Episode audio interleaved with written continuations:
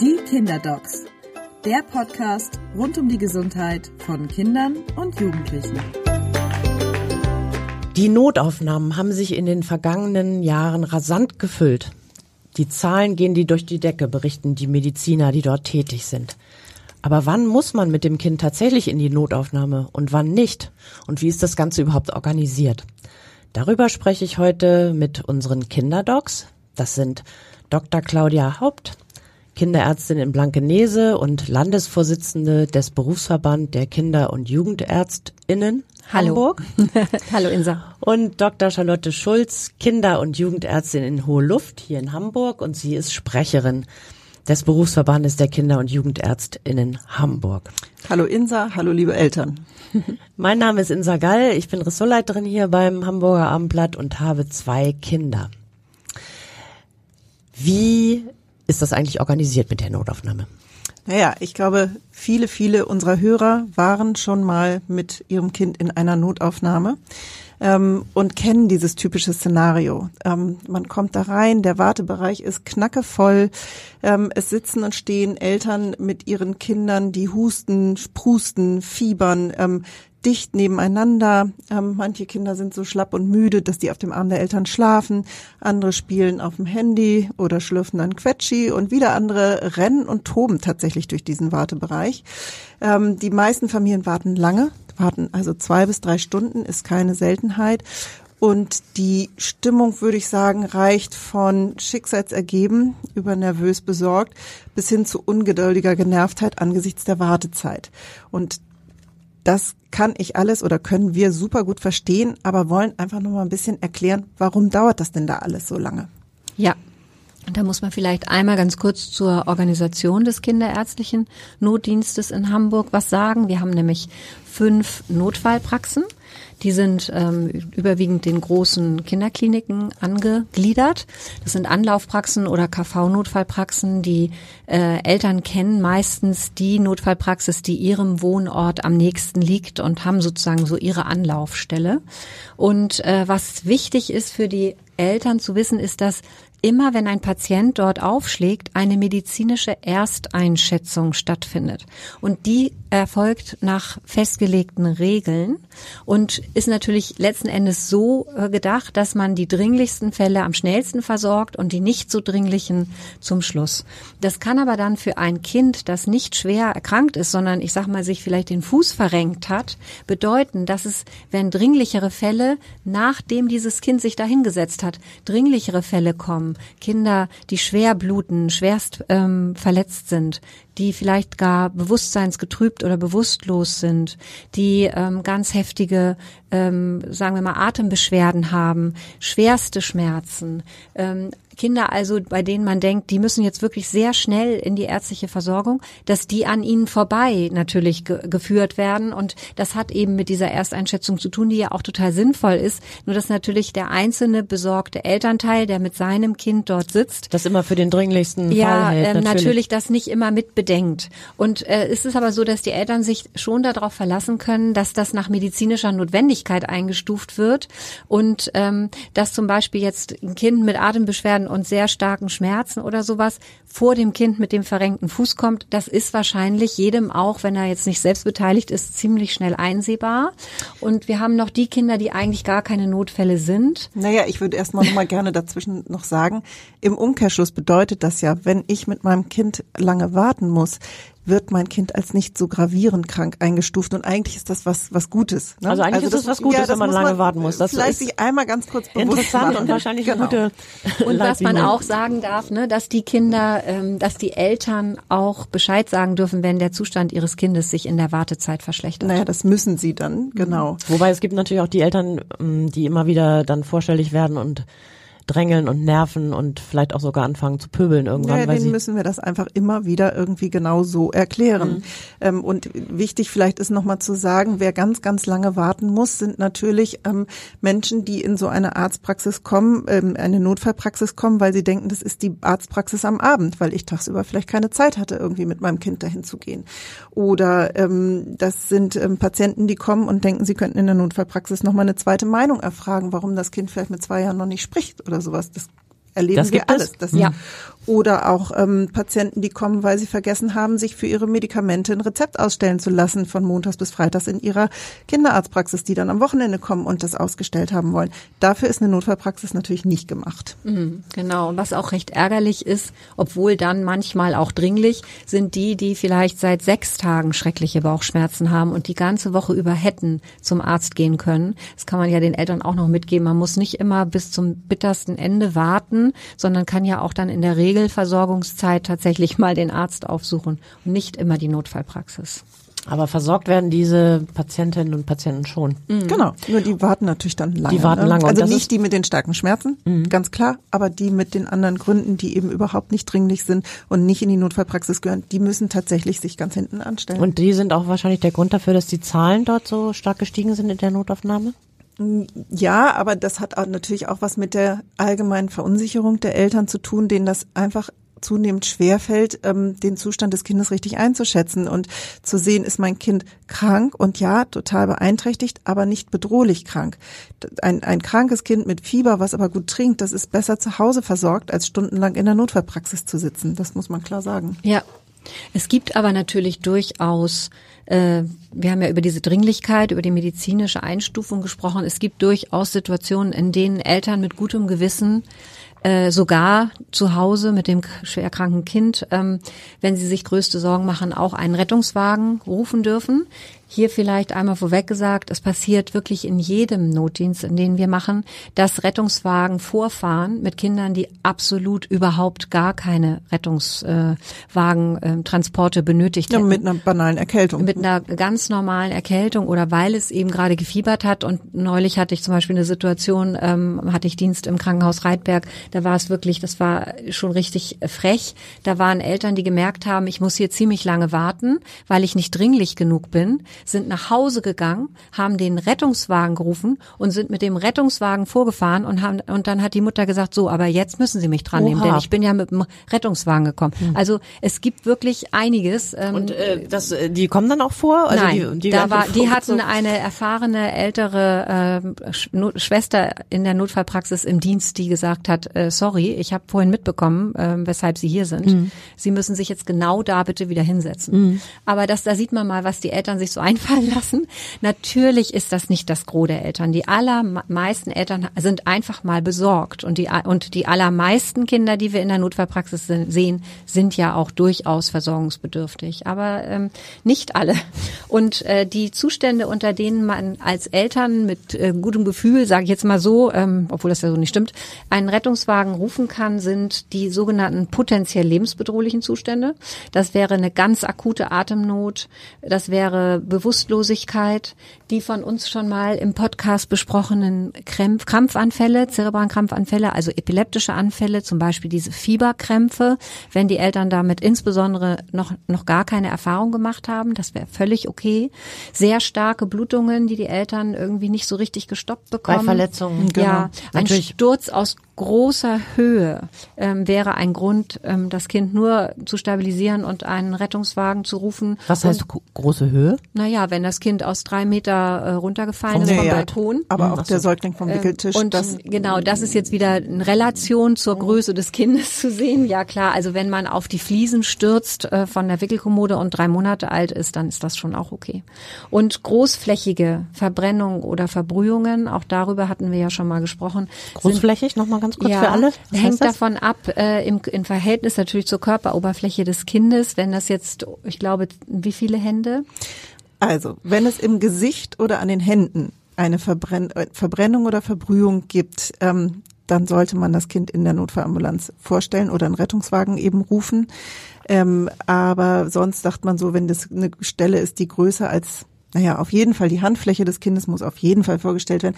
Aber nicht mit Rettungswagen unbedingt. Ne? Also da ist bei großflächig gemeint, der halbe Oberkörper ist betroffen. Ne? Also da ist groß auch wirklich groß gemeint. Würdet ihr sagen, im Zweifelsfall sollten Eltern immer lieber einen Rettungswagen rufen, anstatt es nicht zu tun, oder ist Ja, das Quatsch? Klar, das müssen wir ja auch auf jeden Fall auch jetzt hier so sagen. Also wir wollen niemanden davon abhalten, mit einem behandlungsbedürftigen Kind in die Notfallambulanz zu kommen oder sich den Rettungswagen zu rufen. klar, im Zweifelsfall natürlich müssen sie das tun. Ne? Also wir wollen ja auch nicht jetzt hier sagen, das ist eine Erkrankung, mit der müssen sie einen Rettungswagen rufen und das eine Erkrankung, mit der dürfen sie das nicht tun. Das ist Quatsch. Das ist ja nur jetzt, wir wollen ja Anhaltspunkte Ja. geben. Und es ist so, dass es ja den Arztruf gibt, die 116, 117. Und ähm, da sind zwar keine für, also meistens keine für Kinder speziell äh, ausgebildeten Fachkräfte am anderen Ende, aber es sind eben geschulte Kräfte, die dann telefonisch so eine Ersteinschätzung versuchen und sehr häufig ja auch dann einschätzen können, bitte fahren Sie in die Notaufnahme oder das können Sie ohne Sorge morgen Ihrem Kinderarzt, Ihrer Kinderärztin vorstellen. Ähm, die sind eher sehr vorsichtig, wenn es um Kinder geht. Das heißt, wenn die sagen, äh, sie können das auf morgen verschieben, dann kann man, denke ich, ganz beruhigt sein.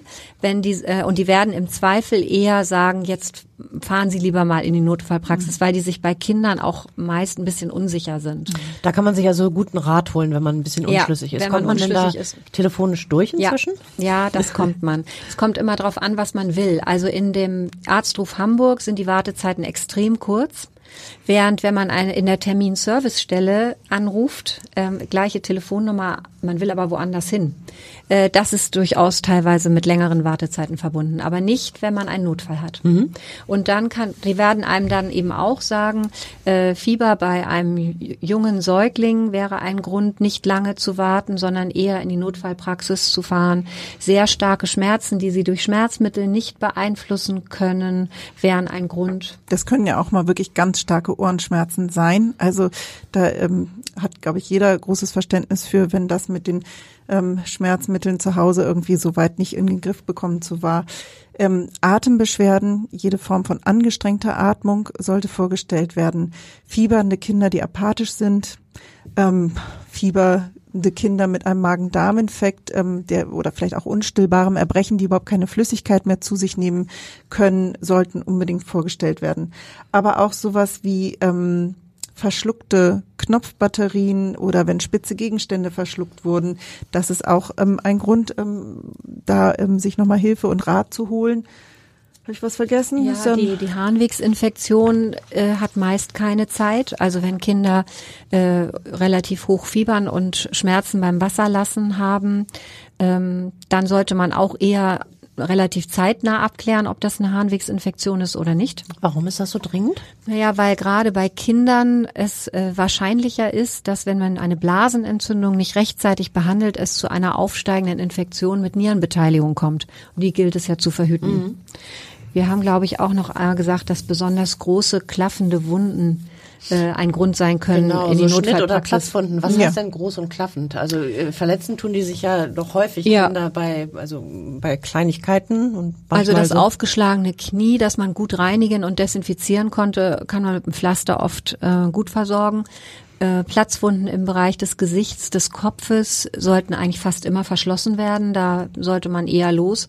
Und dann ist ja so, das meine ich mit klaffend, wenn Sie jetzt irgendwie an der Hand oder am Unterarm eine Wunde haben und da man hat so das Gefühl, die äh, Wundränder, die liegen ganz gut aufeinander, dann reicht das Desinfizieren und Pflaster. Aber wenn die auseinanderklaffen, ist es meistens hilfreich, dass sie versorgt wird. Ja, die bluten dann ja auch einfach Ja. lange und doll und das sind sicher auch Wunden, die vorgestellt werden die sollten. nicht so gut heilen werden. Ne? Mhm. Wie ist es so mit, äh, wenn man äh, verknackst oder gebrochen hat, sich einen Fuß meinetwegen oder ein Bein? Also was ist mit mit ähm, Knochenbrüchen oder auch eben ähm, Immer ein Grund, äh, sich äh, rasch versorgen zu lassen, ganz klar. Vor allen Dingen, wenn die Kinder eben überhaupt nicht mehr auftreten, gar nicht mehr bewegen. Da gibt es ja auch ganz viele Möglichkeiten, woran das liegen kann. Und wie soll man in solchen Fällen ohne eine Untersuchung und manchmal auch ist ja auch Sono oder Röntgen notwendig. Man kann ja nicht immer eine Fraktur nur dadurch, dass man äh, guckt, was das Kind macht, ausschließen. Ja. Genau, aber man hat ja so ein, glaube ich, als Eltern doch ein ganz gutes Gespür, mein Kind ist umgeknickt, mein Kind ist irgendwie komisch irgendwie beim Springen aufgekommen, humpelt, ist aber eigentlich nicht schwer schmerzgeplagt, wenn wir das Bein erstmal hochlegen und kühlen. Das kann man sich ja bis zum nächsten Tag warten lassen. Aber mit extremen Schmerzen bei sowas, dann sollte auf jeden Fall ärztliche Hilfe Oder wenn gesucht man mal werden. so doof sagt, wenn da ein Stück Knochen rausguckt oder der Arm sieht nicht mehr so aus wie vorher, dann sollte man auch los. Äh, ja. ja. Das tut man dann aber auch, das weil das tut man auch, das stimmt. Was ich schwieriger vielleicht zu beurteilen finde, ist, wenn man sich so verknackst hat, also umgeknickt ist oder äh, und das dann stark anschwillt ähm, und vielleicht auch dunkel wird äh, oder so. Ist das jetzt ein Fall für die Notaufnahme oder eigentlich ist ja bei der Notaufnahme immer die Frage, hm, habe ich keine Zeit zu verlieren oder ist es auch okay, wenn ich, äh, also wird es schlimmer, wenn ich jetzt bis morgen warte oder ähm, muss das jetzt sofort? Also wenn ein Kind umknickt, das hat ja ganz elastische Gewebe und danach eine massive Schwellung bekommt und einen Bluterguss und wirklich starke Schmerzen hat, dann würde das Kind auf jeden Fall in der Notfallpraxis vorgestellt und dann würde es höchstwahrscheinlich auch eine gehaltene Röntgenaufnahme bekommen, mhm. weil es auch knöcherne Ausrisse gibt. Mhm. Und ähm, tatsächlich ist das so, dass wenn das so massiv ist, das ist ja auch nicht das, was Charlotte eben angesprochen hat, ne? Ähm, der Fuß wird ein bisschen dick, wir lagern ihn hoch und kühlen ihn, eine Ibuprofen, das Kind kann schlafen. Mhm. Das ist ja was anderes als das, was du jetzt schilderst. Also wenn es in dem sehr elastischen Gewebe eines kleinen Kindes zu so massiven Schwellungen kommt, dann würde man eher jemand drauf gucken lassen. Und sag mal, was ist mit äh, geklemmten Fingern? Äh, gilt genau das Gleiche. Ist es eine offene Wunde durch dieses Quetschen, dann sollte man das auf jeden Fall vorstellen. Dann muss das ordentlich versorgt werden, weil es ja auch immer sein kann, dass da wichtige Strukturen einfach verletzt wurden. Ähm, ist der Fingernagel einfach ordentlich irgendwie oder der Fußnagel, weil da was draufgefallen ist, ähm, sozusagen gequetscht und ähm, blutet und ähm, also blutet ein, wird so ein bisschen dunkel, ähm, dann muss man gucken, wie stark die Schmerzen des Kindes sind. Das kann manchmal extrem wehtun, wenn das so unter einem Nagel blutet und da, weil das ja nirgendwo hin kann, ähm, dann kann man das und sollte man das auch vorstellen. Ist das aber so mit ein bisschen Kühlen irgendwie nach zwei, drei Minuten okay und im Laufe der Zeit verfärbt sich der Nagel dunkel, weil er eben doch beschädigt wurde. Das ist etwas, wo man ganz gelassen abwarten kann. Jo, und wie ist es mit äh, manchen Steckdosen, in die Kinder fassen? Also wir wissen ja alle, liebe Eltern, dass wir das gut äh, schützen müssen mit so kleinen Einsatz, Einsätzen, die ähm, ja, eben verhindern, dass die Kinder entweder ihre Finger oder irgendwelche Gegenstände da reinstecken. Aber ähm, manchmal kann man es nicht verhindern oder ist irgendwo anders bei Menschen, die keine kleinen Kinder haben und deshalb ihre Steckdosen auch nicht geschützt haben. Was muss man da tun? Also wenn ich das Gefühl habe, mein Kind hat einen Stromschlag bekommen und das ähm, kriegt man mit, denn mhm. die Kinder schreien ja ganz laut und mhm. sind dann im Zweifelsfall mit irgendeinem spitzen metallischen Gegenstand vor dieser Steckdose. Oder haben ein Kabel, das defekt ist, an der ja. Lampe angefasst. Ja, dann, dann kann man sich wirklich und sollte man sich tatsächlich einen Rettungswagen rufen ja. ne? und nicht lange warten. Also das ist ganz, ganz wichtig. Auch wenn man keine Verbrennung sieht an dem Fingerchen übrigens, weil äh, es Herzrhythmusstörungen geben kann. Ah ja, Genau. Aber das ist vielleicht an dieser Stelle nochmal ein guter Hinweis. Liebe Eltern, geht nochmal mit offenen Augen durch eure Wohnräume. Schaut, wo die möglichen Gefahrenquellen sind. Also Kinder sind wahnsinnig erfinderisch ähm, und äh, klettern auf alles Mögliche drauf und können eben auch, ich sage immer zu unseren Eltern in der Praxis, es gibt keine kindersicheren Verschlüsse. Also irgendwie kriegen die alles auf. Das heißt, ähm, wäre jetzt auch nochmal ein wichtiger Punkt Vergiftung, wenn mhm. Kinder etwas oh ja, verschlucken, richtig. was sie ähm, nicht irgendwie verschlucken dürften. Also bitte guckt nochmal ordentlich, Putzmittel gehören hoch. Ne? Also nicht einfach nur, weil sie einen kindersicheren Verschluss haben, wird schon. Ähm, Waschpulver gehört hoch. Ähm, Medikamente gehören einfach außer Reichweite. Das ist äh, ganz, ganz wichtig, das erstmal zu beherzigen.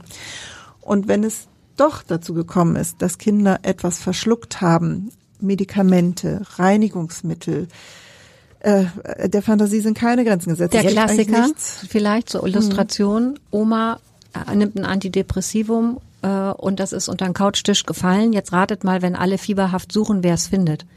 Ganz gewiss der kleine Otto, der es auch ziemlich schnell im Mund steckt. Mhm.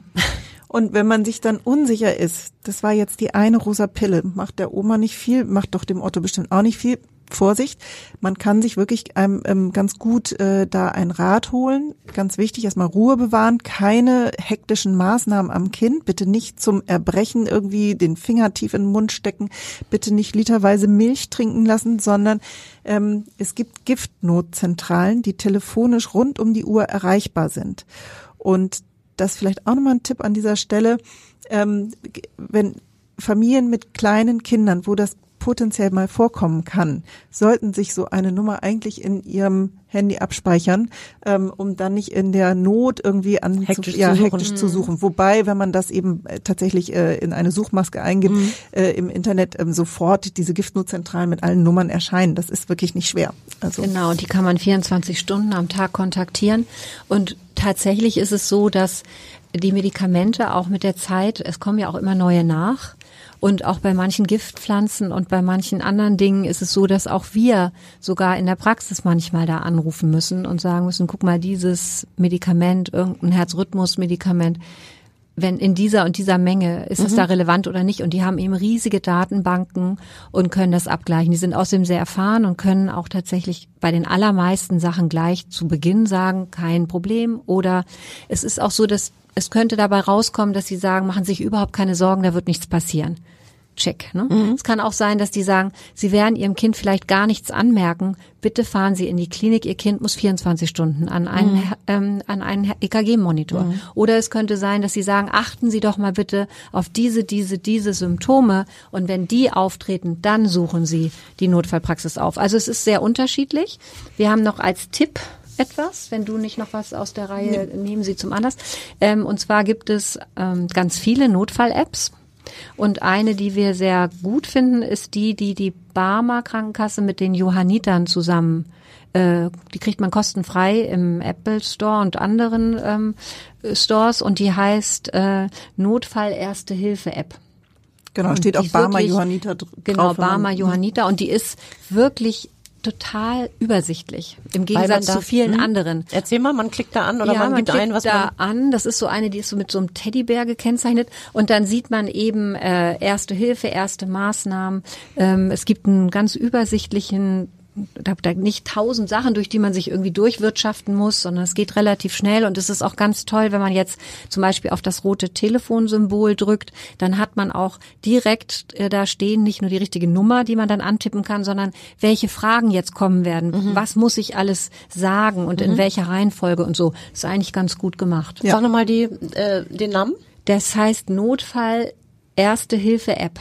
Ja, Und, und wenn man die eingibt, die ist von der Barmer und den Johannitern. genau, also die zwei Stichpunkte, Barmer Johanniter. Und Teddybär muss zu sehen Ja, sein. ein Ja. Teddybär. Genau, das ist die entsprechende App.